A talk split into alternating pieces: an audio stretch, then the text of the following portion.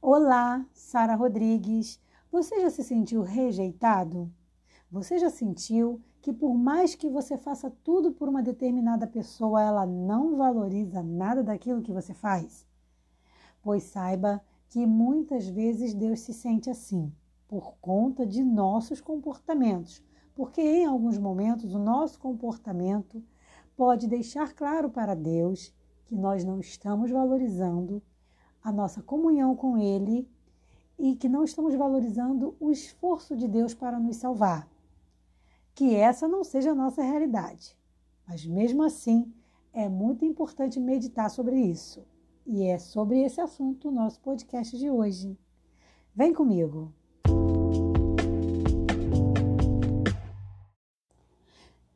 Das passagens mais bonitas da Bíblia, nós vemos Jesus apresentando tipo uma lamentação pelo comportamento humano, porque engana-se quem pensa que esse texto que eu vou citar se refere somente ao povo de Israel na época de Jesus. Não, na verdade, esse texto vale até hoje para cada um de nós, para que nós fiquemos atentos. Eu me refiro a Lucas capítulo 13, versículo 34 e 35, que diz assim: Jerusalém, Jerusalém, que matas os profetas e apedrejas os que te são enviados. Quantas vezes quis eu ajuntar os teus filhos, como a galinha os seus pintinhos debaixo das asas, e não quisestes?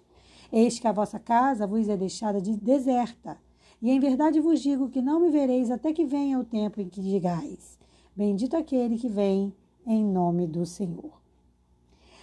Essa comparação que Jesus faz, quase que como uma parábola, onde ele apresenta o reino de Deus e o seu cuidado, cuidado de Deus Pai, Deus Filho e Deus Espírito Santo pelo povo, por nós, por cada um de nós. E ele faz essa comparação com a galinha. Por quê? Porque a galinha, ela, ela em relação a cuidado, ela é um animal muito especial. A galinha, não sei se você sabe, ela é, ela demonstra sentimento. Outra curiosidade sobre a galinha é que ela sempre tende a proteger os seus filhotinhos. Então, ela, ela se torna uma leoa dentro das suas condições. E ela bota ali os pintinhos, quando ela vê uma, um possível perigo, ela bota os pintinhos embaixo das asas. Mas o curioso é que, mesmo com todo esse cuidado, é muito comum um pintinho ou outro se perder. E o que, que faz com que esse pintinho se perca? A sua ousadia, a sua prepotênciazinha. Ele sempre acha que ele pode mais, que ele não precisa da mãe. E é aí que mora o perigo.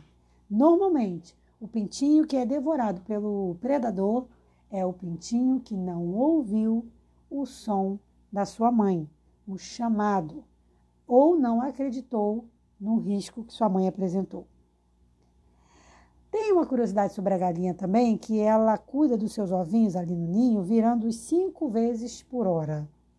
Isso aí é só uma curiosidade que eu trouxe, né? Não vai somar muito no, no nosso pensamento sobre hoje, mas sobre o tema de hoje, mas é só para você saber, porque eu fiquei curiosa, surpresa quando eu descobri. Ela fica virando os, os ovinhos assim, né? Muito legal.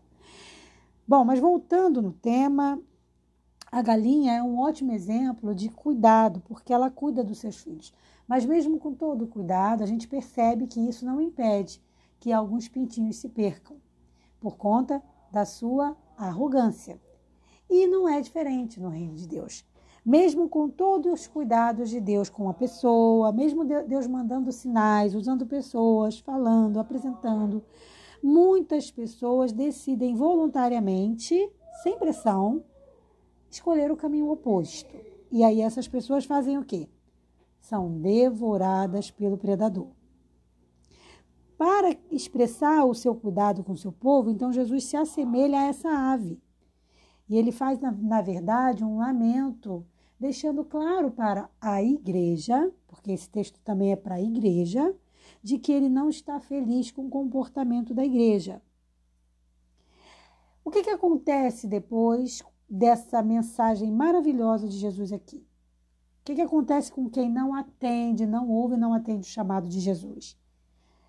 Aqueles que não ouviram, que não fugiram a tempo, ficaram o quê? Ficaram na destruição, ficaram desolados e foram destruídos. Por quê? o Império Romano vem, pega Jerusalém, a ataca, e aí disse que o povo de Israel passa uma das piores é, etapas da sua história, que é quando o povo passa muita necessidade, muita fome, são mortos violentamente. Tudo isso porque eles não ouviram a voz de Deus. Isso tudo depois deles crucificarem a Jesus. Mas antes de Jesus ser crucificado, ele diz, ele faz esse lamento. Jerusalém, Jerusalém, você mata o profeta, você apredeja as pessoas que eu te envio. Eu quis te ajuntar tantas vezes e você não quis ouvir. Eu quis te ajuntar como uma galinha junto os pintinhos embaixo das asas e você não quis me ouvir. A minha grande pergunta que eu gosto de fazer, mas não é para você que eu vou fazer, não. Eu vou fazer ela para mim, mas eu quero que você faça para si mesmo. A minha grande pergunta sempre é: será que eu estou ouvindo a voz de Deus? Será que eu sou aquele pintinho desorganizado, mal criado, que escolhe fazer o que quer e sai fazendo o que quer, sem ouvir os sinais do céu, sem ouvir a voz de Deus? Esse é um cuidado que a gente tem que tomar. Deus ele tem muitos privilégios para os seus filhos, mas só alcançarão determinados privilégios aqueles que entenderem e aprenderem a ouvir a voz de Deus. Por isso é muito importante a meditação, porque entenda, não vai ser fácil ouvir a voz de Deus no meio da bagunça, do barulho. E nós vivemos numa sociedade bagunçada, barulhenta. Então, como é que eu faço para ouvir a voz do Senhor? você vai precisar encontrar a paz. A paz do Senhor que está dentro de você, que é de, de dentro para fora, que ela surge dentro de você.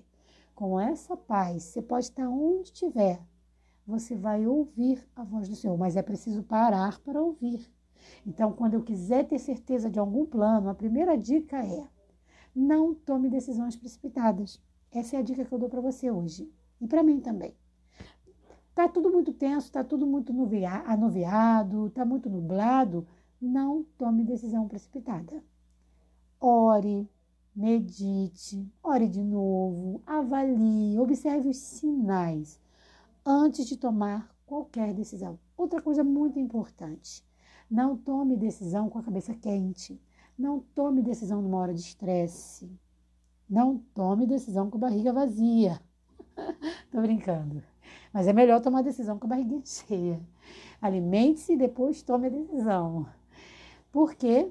Porque quando a gente se dá um tempo para pensar, para avaliar, a gente consegue ouvir a voz do Senhor e aí fazer aquilo que Deus está nos orientando. Eu espero que esse podcast possa ter somado aí para a sua vida espiritual, porque com certeza somou para mim. E desejo para você uma noite super abençoada com Jesus sempre paz.